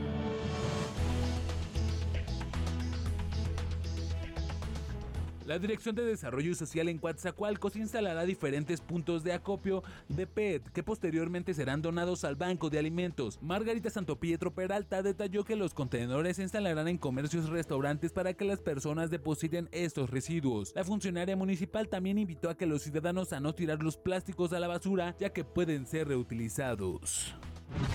En las instalaciones del 83 Batallón de la Infantería Boticaria en Veracruz se desarrolló la Mesa de Coordinación para la Construcción de la Paz. Ahí la fiscal general del Estado, Verónica Hernández Yadanz, informó una sentencia condenatoria de 12 años de prisión por el delito de pederastía agravada, así como dos vinculaciones a proceso por el delito de feminicidio. En la mesa expuso que en las pasadas 24 horas se cumplieron 8 mandamientos judiciales, se efectuaron una detención en flagrancia y se localizaron tres personas reportadas como desaparecidas. La jefa de gobierno de la Ciudad de México, Claudia Sheinbaum Pardo, informó que una de las cajas negras de los trenes que chocaron en la línea 3 del sistema de transporte colectivo Metro fallada en una camioneta que estaba afuera del lugar del incidente. En la mañanera desde Palacio Nacional, la mandataria capitalina detalló que la caja negra fue hallada por elementos de la Policía de Investigación. Se le preguntó si se veía en responsabilidad a los trabajadores de Metro y se limitó a responder lo que se respeta y que definió la legalidad de la presencia de la Guardia Nacional en los sistemas de transporte. Una joven de la Escuela Nacional Preparatoria número 2 Erasmo Castellanos V de la Universidad Nacional Autónoma de México falleció dentro de las instalaciones. Tras los hechos, la Fiscalía General de Justicia de la Ciudad de México inicia una carpeta de investigación por el fallecimiento de Alexandra N. Agentes de la Policía de Investigación y funcionarios de atención a víctimas de la institución capitalina acudieron al lugar de los hechos después de ser informados por las autoridades educativas. Con el fin de proteger a albatros y otras aves de conservación, pretenden eliminar a roedores y gatos de una isla francesa en el sur del Océano Índico para finales del próximo año, casi equidistante de Madagascar, Australia y la Antártica. La isla está deshabitada salvo por una estación de investigación en su litoral norte, pero gatos y ratas han llegado a lo largo de los años en barcos visitantes. Han sido la principal causa de la desaparición de casi 10 especies de aves, indicó el gobierno francés. La Organización Mundial de la Salud advierte contra el uso de dos jarabes para la tos fabricados en la India, los que han sido considerados como la principal causa de al menos 20 muertes de niños en Uzbekistán. Según la OMS, los jarabes fabricados por la empresa india Marion BioNTech son de menor calidad y la empresa no ha proporcionado garantías de seguridad ni de calidad. Mitos y leyendas de Jalapa.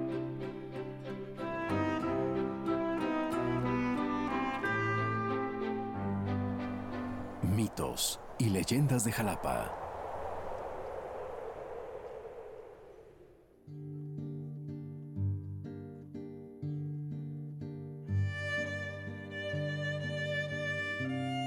Bueno, pues ya lo escucharon ahí a nuestro nuestra sección consentida también. Hoy el día de hoy ha estado padrísimo el programa porque secciones. viernes de secciones de productores, Alita Mota con su café y bueno, pues Josué Josu de, la Fraga. también aquí presente. ¡Uh! Bravo, bravo, Muchísimas gracias. bienvenido. Oigan, chicos, qué bonito. Muchísimas gracias por esta bienvenida. Y pues nada, estamos arrancando prácticamente año todavía. Estamos como en este umbral, ¿no? De, re- de regreso al 2023 en este caso. Y para esta ocasión hay un lugar precioso que visitar que vale muchísimo la pena. Que además de que tiene toda esta aura de lugar eh, ¿De ejercicios, de, Ah.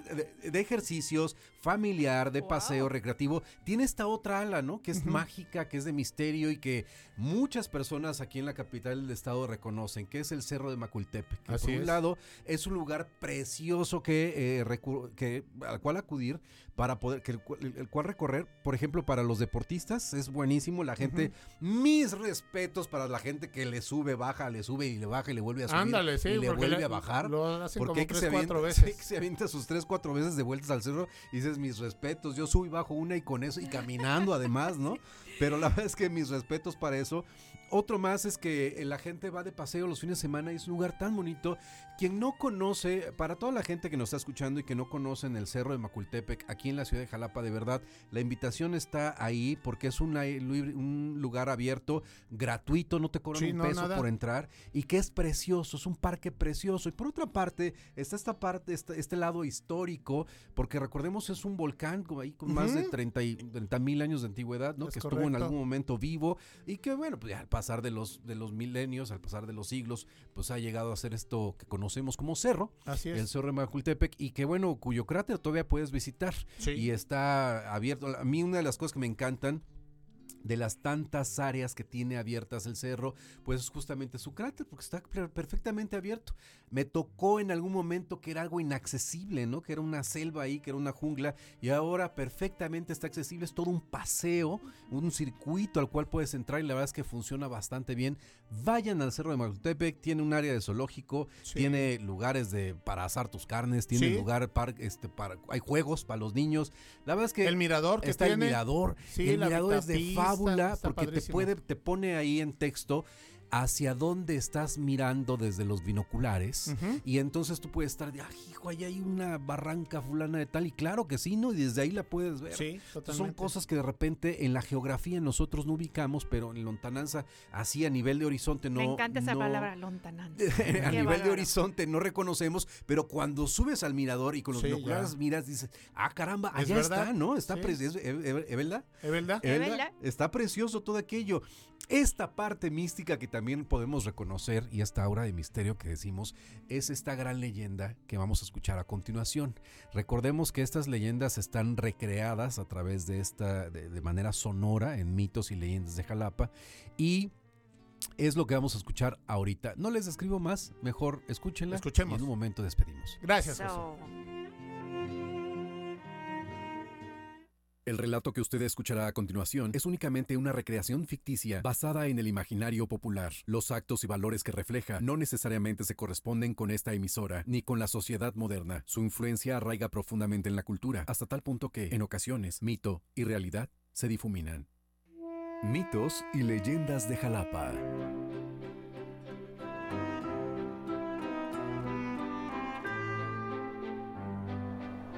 Mitos y leyendas de Jalapa.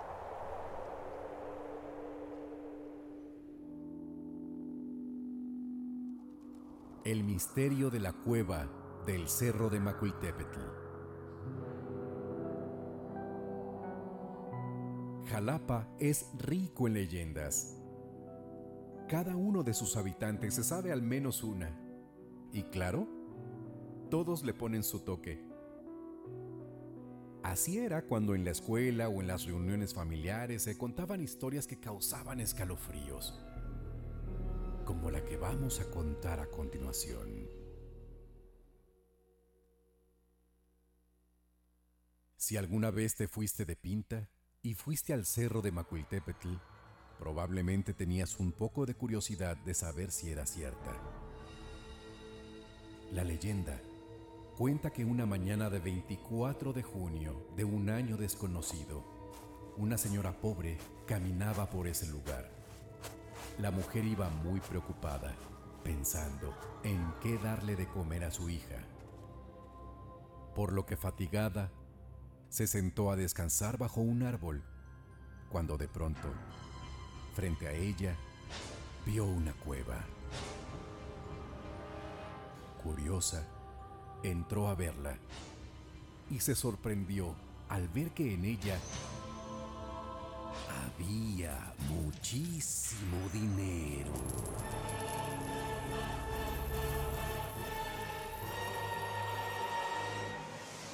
Regresó a su casa, eufórica, pues astuta decidió no sacar nada hasta que anocheciera para que no le robaran.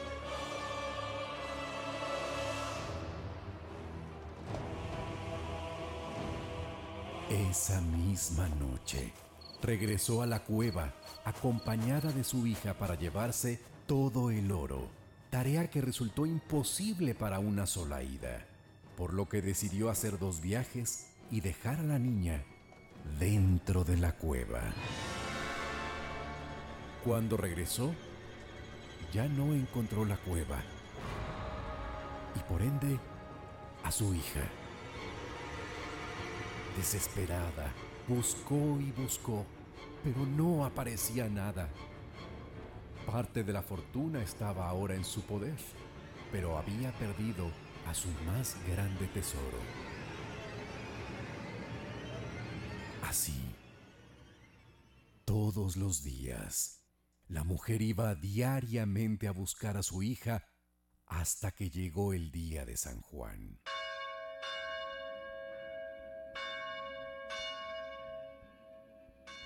La mujer volvió a ver la cueva y entró a buscar a su hija. Y ahí estaba la niña, jugando tal cual la dejó aquella noche, como si el tiempo se hubiera congelado para la pequeña. Ilusionada, la abrazó y la cargó, pero antes de irse, la mujer decidió tomar más dinero, tanto como pudiera acarrear en ese instante, pero para cuando salieron, la luz del sol les dio de lleno y la pequeña se desmoronó en arena.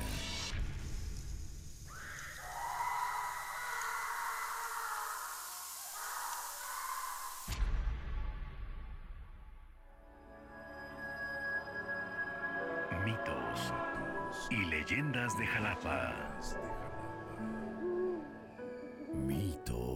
Y leyendas de Jalapa.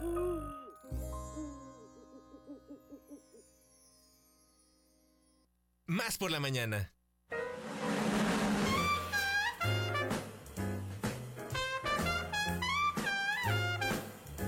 Oigan, qué miedo. Ya no vuelvo a ir a caminar ni a correr ni nada. Está buenísima. Qué Sí, bárbaro Josu. Josué la Fraga, ¿eh? Es muy impresionante esta, leye- esta leyenda, década tras década, generación tras generación. Es una leyenda que se ha contado que está ahí. ¿Ustedes creen que esto sucede? Ustedes que nos escuchan, es una cueva que aparece cada no se sabe cuánto tiempo y al parecer están estas riquezas dentro y de repente uf, desaparece. Todo Entonces, desaparece. es Qué una historia, Es es curioso, ¿no? Porque es maravilloso lo que a través de las generaciones se cuenta en una cultura popular. Chicos, muchísimas gracias. No, hombre, gracias a ti, mi Josu. ¿eh? Realmente estuvo padrísima. Dejo abrazos tu y nos vamos con deportes entonces. Claro Un que abrazo, sí. muchísimas Muchas gracias. Gracias a todos ustedes que nos escuchan. Y en lo que tú te vas a tu changarro, tenemos mensajes, amiga. Tenemos mensajes, fíjense que nos dicen aquí, buenos días, nuevamente los saludo con cariño y les comunico que los sigo escuchando en Mérida. Ay, justamente Sí, hablábamos de Mare. usted el día de ayer, soy José Valdivia. José, de veras, muchas gracias. Y tal vez recuerden que les comenté que les conocí en Acayucan. Claro que sí, lo Sí, sí, recordamos sí. perfectamente. La chamba. Propósito de año nuevo, muy claro y convincente, ser mejor ser humano día a día para poder serlo con mi entorno. Qué bonito, todos nos vamos a sumar con usted, este, nos vamos a sumar a su propósito, claro que sí, Al José. proyecto Cafecito. Así nos dice Piba, Ileana y a Radio Más, eh, pues, pues me imagino que dice pues que quiere, este, que- bueno, que lo acompañamos durante la mañana y todo el día y que está seguro que no solo a él lo acompañamos, sino a muchísima gente. Claro Muchas que sí, claro que sí. Y bueno, pues un abrazo hasta Mérida. Otro mensajito dice, hola, mi voto es para la canción Color Esperanza de Diego Torres. Soy Alfredo Leal de... eh, de el Pánuco, precisamente, la tierra de Erasmo de Pánuco, eh, Veracruz. Otro mensajito dice, buenos días, nuevamente los saludo con cariño. Y le... ah, ese ya lo leíste, amiga, ¿verdad? Claro que ¿Cómo sí. no? Sí, como no. Y es que estoy buscando porque, bueno, llegó otro mensajito que dice, ¿qué tal Liliana y Alejandro? Es muy gratificante volver a escucharlos. Yo voto por Mané de la Parra. La, la de Alejandro también es muy convincente, pero pues es más escuchada. Soy una fiel radioescucha, ya extrañaba mucho la programación de Radio Más. Enhorabuena, próspero 2023. Muchas Muchísimas gracias. Dice, saludos desde la fría eh, Sierra Norte de Puebla. Este, pero no nos da su nombre. Ahorita que nos lo mande, le mandamos un gran abrazo hasta allá. Ay, sí, muchas gracias. Un calor veracruzano para ese frío de la Sierra de Puebla. Muy bien, pues nosotros continuamos. Ya llegó el huracán.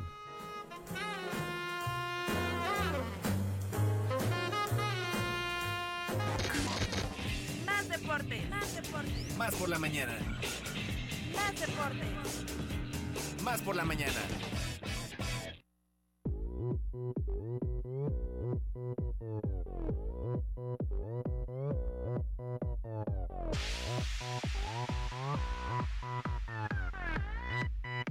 Muy bien, pues llegaron ya nuestros huracanes deportivos, están aquí con nosotros. El señor Erasmo Hernández de Menegui y el señor Edgar del Ángel. Qué gusto tenerlos aquí, muchachos. ¿Cómo están? Muy buenos días, es un gusto estar aquí de nueva cuenta en Más por la Mañana. Son mis teachers.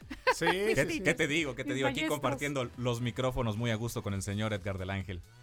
Iliana. ¿Cómo está herma- usted? eh, eh, rival. eh, Ya iba, ya iba a decir, iba a decir hermana, me iba a decir hermana. Hermana, rival deportiva. Iba a decir Hermana. Chiva. Hermana se Chiva. está- se Yo iba estaba, a decir se estaba hermana Chiva. traicionando. ¿eh? Exactamente. Estaba diciendo hermana Chiva. Usted no diga detrás. No, no, no, luego agarran y utilizan todo en su contra. güey. Si no contextualiza lo que pasó. Más adelante, mejor, más mejor. Bueno, te lo voy a decir, no me importa. A ver, venga. bueno, ¿te acuerdas cuando estuvo Nacho Ambriz con las Águilas del la América? Claro, sí. Y después lo destituyeron. Sí, sí, sí. Eh, bueno, el señor Erasmo en vivo en un programa de, de- En- de en Fútbol en Red, por en cierto, Fútbol no se lo pierda No el se día lo de hoy. Exactamente. Bueno, se le salió a decir, él es chiva de corazón, sabemos que ese es No, chiva. señor, vengo de buenas familias, De hueso hombre. colorado. Pues ese día se les chispoteó porque dice, o sea que estuviéramos mejor si estuviera Nacho Ambriz con el América. Y yo, ¿qué? Todos, Bueno, lo que pasa es que ¿qué el señor dijiste? Edgar del Ángel no sabe que uno a veces habla en tercera persona, pero bueno, en- en- entiendo que, que le- cuesta No esto. se preocupe, yo Te le perdono el pecadillo.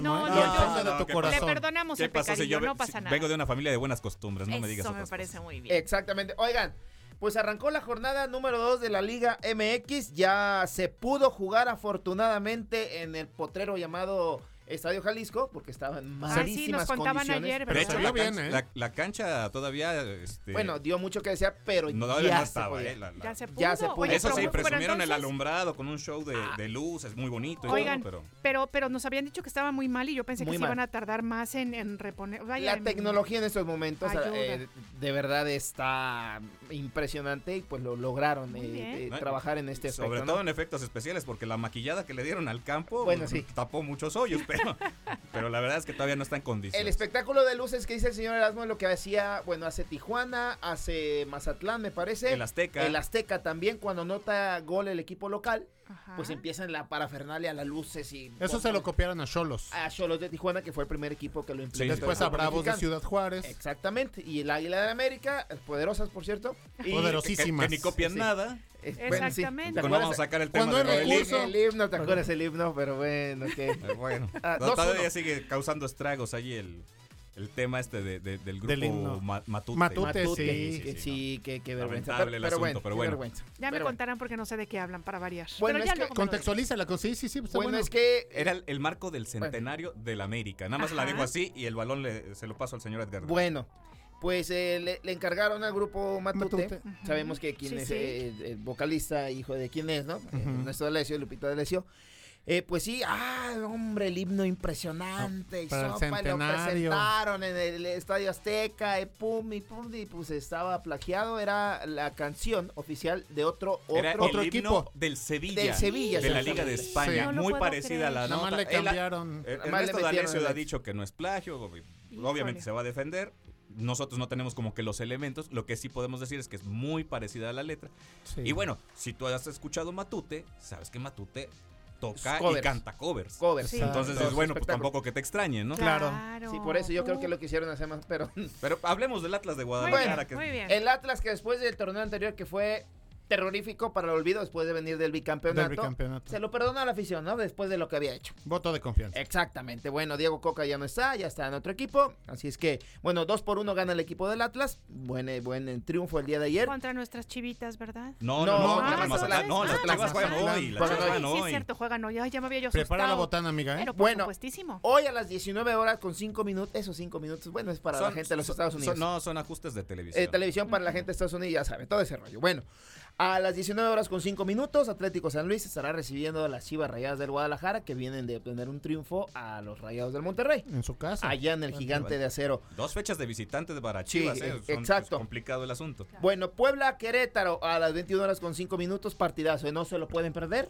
Así es que... El, el Puebla viene herido de muerte, le metió cinco goles el actual campeón del fútbol mexicano. Sí, y Querétaro viene a sacarle un empate valiosísimo, lo mejor que pudo hacer en Regresa a su nivel Querétaro. Regresa a su nivel y se va a enfrentar a un Puebla que pues sí está cabizbajo en estos momentos. Pero está cabizbajo también hay que decirlo porque porque también ha sido un equipo que ha estado desmantelado. Sí, su por técnico. Se fue el Arcamón. su técnico prácticamente lo, lo- se lo llevaron este a la A- malagueña A billetazos. a billetazos Sí, Y está es- con León en estos momentos, el- Nicolás Larcamón.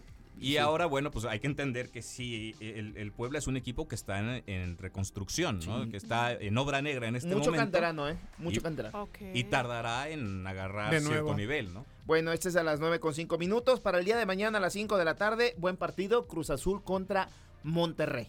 A, las A cinco. pesar de que Monterrey viene de perder, eh, yo creo que va a ser un, un partido porque despliega un buen fútbol. Buen pare- buen el equipo, ¿no? el equipo regiomontano, Cruz Azul también, que viene a sacar un empate ante Tijuana, que también no se le vio gran fútbol y después de todo lo, lo que pasó en la fiesta con eh, temática, este, todo este rollo. Pero bueno, Además, ya. ahí, ahí este, aportando un granito ahí al, al tema de- del Cata Domínguez, hay que decirlo, la liga no hizo nada. El castigo es interno. el Es castigo, interno nada más. El castigo se lo puso Cruz Azul y le puso la multa eh, eh, económica. Que eso, eso decían ustedes, ¿no? Que Y- seguramente sería una multa Y, y económica. cuatro Eh, sí. partidos de castigo. Imagínate, el Ah. propio club dice, bueno, voy a prescindir de los servicios del señor Cata Domínguez. Lo habían hecho Porque- en un principio, ¿eh? Porque éticamente, eh, como institución, esto debe ser lo correcto. Pero la liga que rige eh, eh, es- y que debería de ser más enérgica en este tipo de temas, Nada. se, se lavó las manos. Sí, porque no era algo que estaba eh, reglamentado. Lo que sí fue reglamentado fue lo del COVID. Eso sí, lo que pasó con Javier Aguirre, aquella fiesta en plena Sí, sí, pandemia. Ahí sí lo castigaron porque eso estaba reglamentado, porque estás atentando contra la vida de otra persona. Al momento de estar contag- eh, en contacto con personas contagiadas, probablemente vas a contagiar a, otro ser humano y puede es. perder la vida. Claro. Por eso, eso sí estaba reglamentado, bien estipulado en la federación. Pero ese tipo de casos, que es como es más personal, más familiar, más acá en las, en las entrañas del seno familiar, pues no se metían, no, no se meten en esos, en esos rubros, ¿no? Chicos, eh, eh, a ver, hablando de esta doble moral del fútbol mexicano, porque me encanta, este, recuerdan el caso de Renato Ibarra, violencia intrafamiliar, empiezan a pegarle duro todo, todo el, el- el fútbol mexicano, el América lo separa, incluso se salvó de, de ir a la cárcel. a la cárcel. Y, y todos, no, que el Llegó América, un acuerdo que, con que- su que- que exesposa. no lo contraten, que eso y que el otro. ¿No? Entonces, que termina jugando en el Atlas. eh, exacto.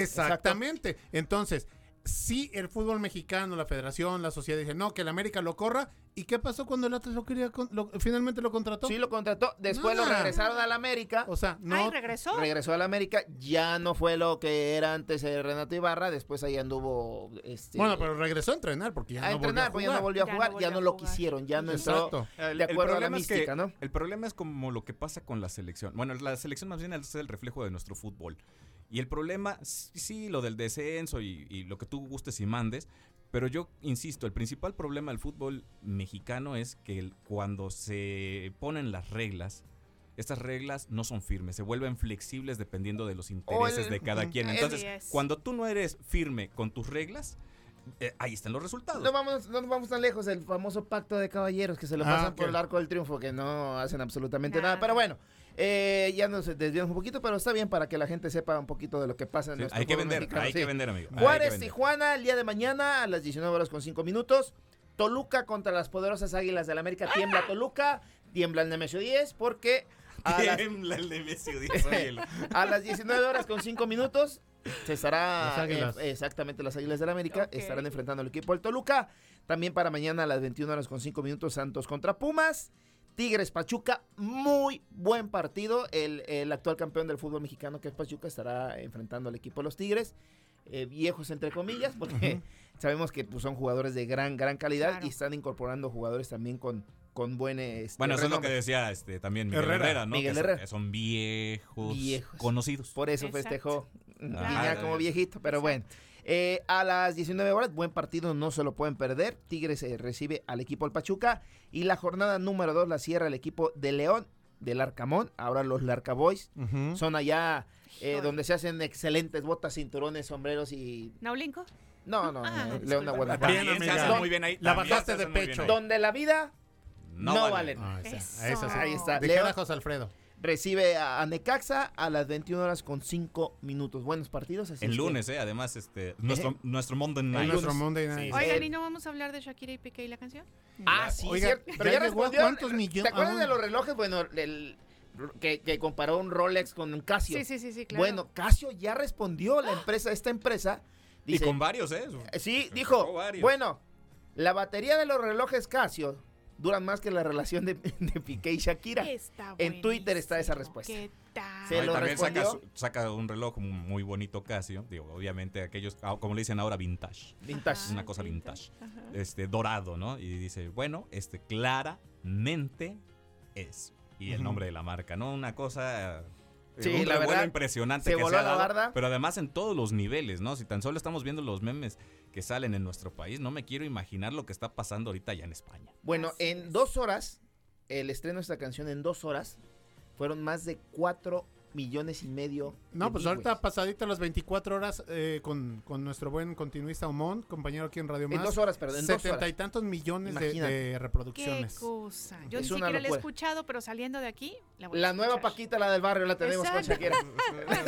Está de fondo, ¿eh? Está de fondo. Híjole, esta producción está en todo, qué No, maravilla. pero Que- no viva la monetización. Sabemos de deportes, pero también le hacemos a la artisteada. Eso Oigan, algo que están criticando mucho en las Águilas del la América es que se olvidaron de los canteranos.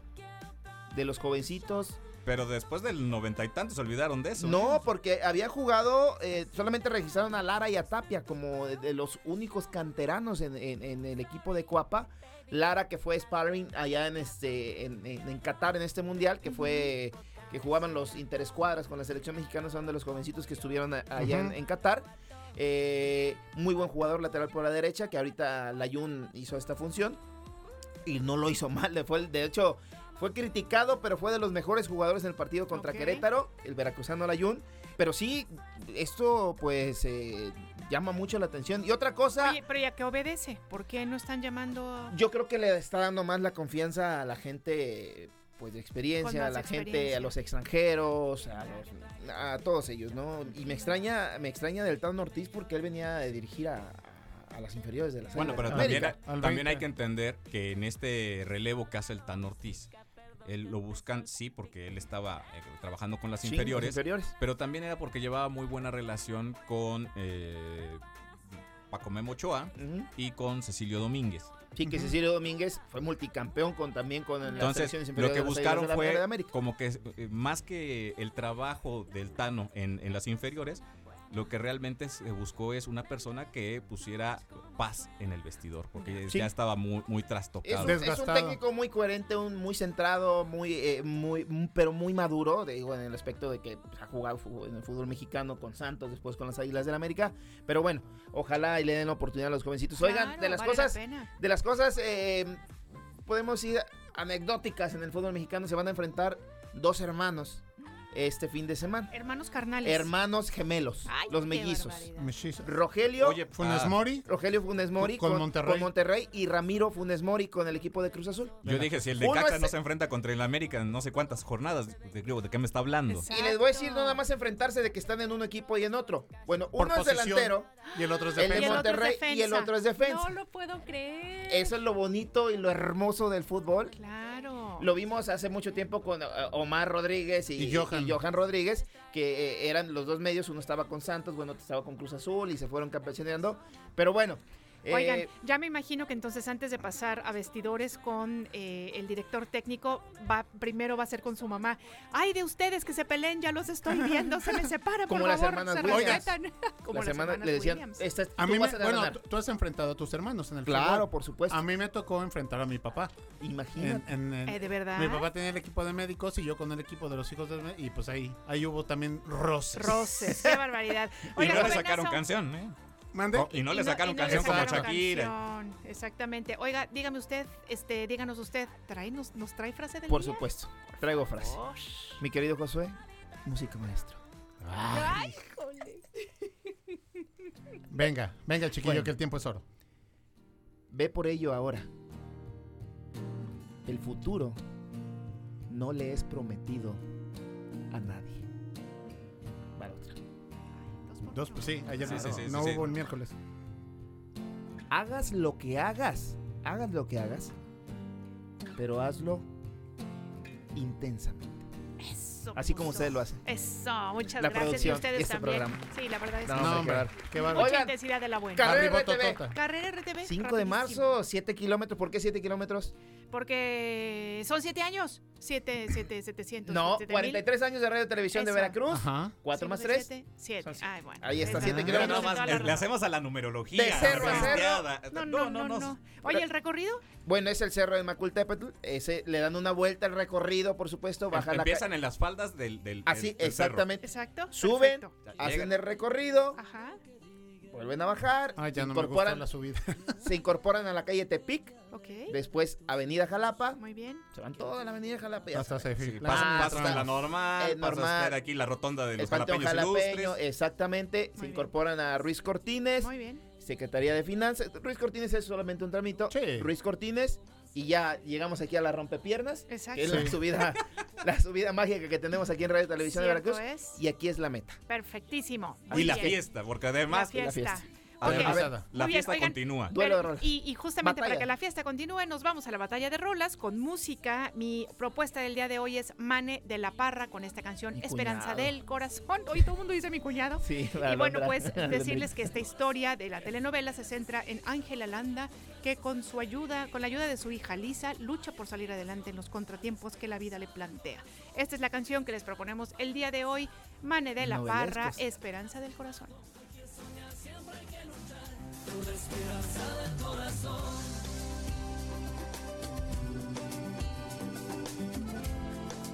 No hay que olvidar que lo importante de caer es levantarse.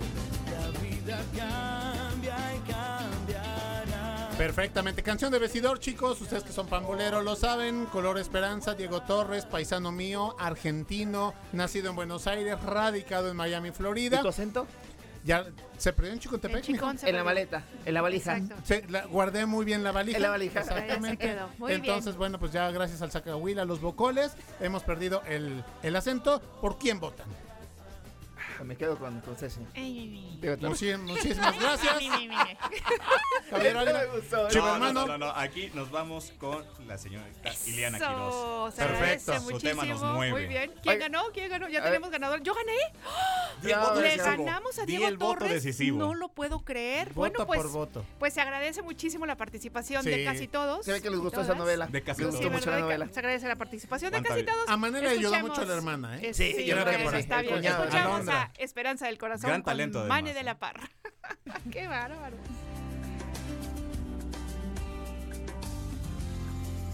No tengas Por la mañana. Que no te importe lo que diga el mundo entero. Que no haya nada que te aleje de tus sueños.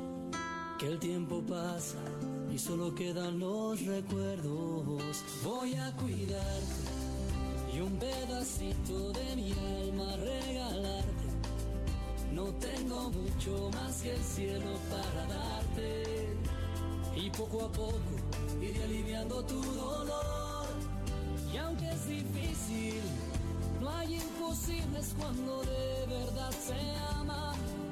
Porque el amor cuando es sincero no se acaba. Y nunca pierde la esperanza el corazón. Corazón que dice que te necesita, no tener tus besos se me debilita, no tiene razón, no hay explicación a la esperanza del corazón. Y si tú dices que el amor te falló en el pasado, que mentiras y promesas ya te han lastimado, hay que soñar, siempre hay que luchar por la esperanza del corazón.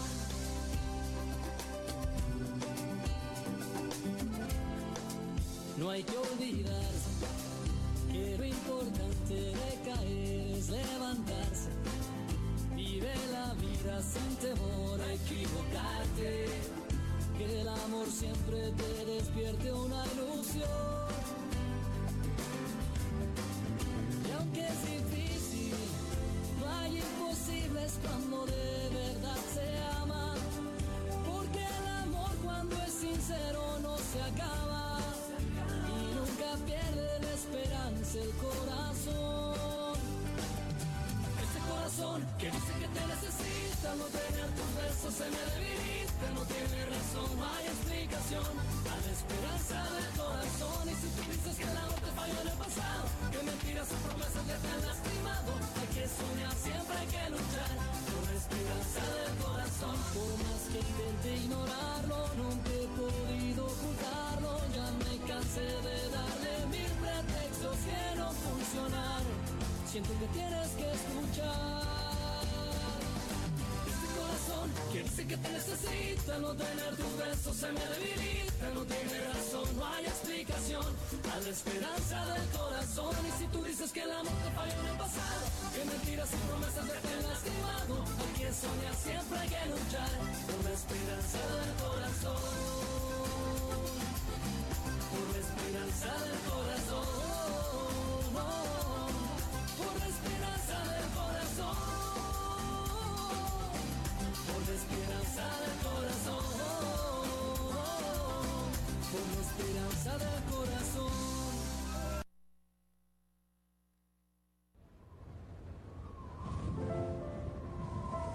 La vida no se trata de encontrarse a sí mismo. La vida trata de crearse. Más por la mañana.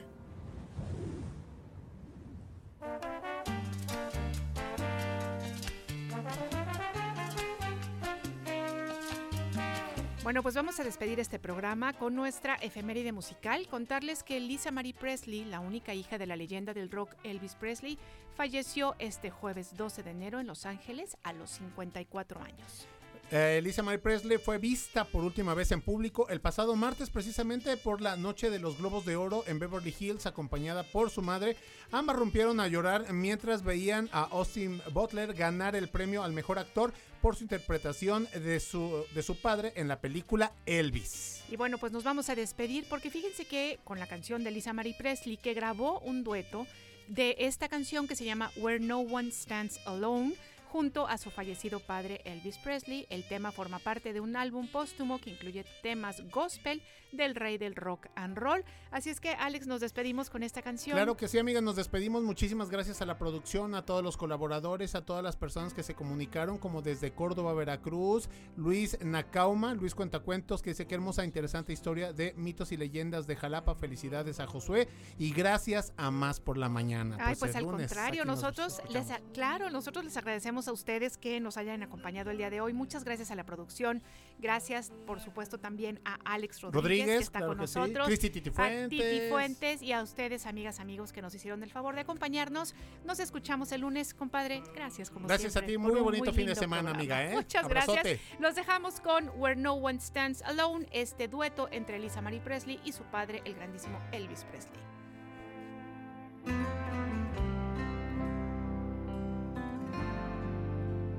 Once I stood in the night with my head bowed low in the darkness as black as could be, and my heart felt alone,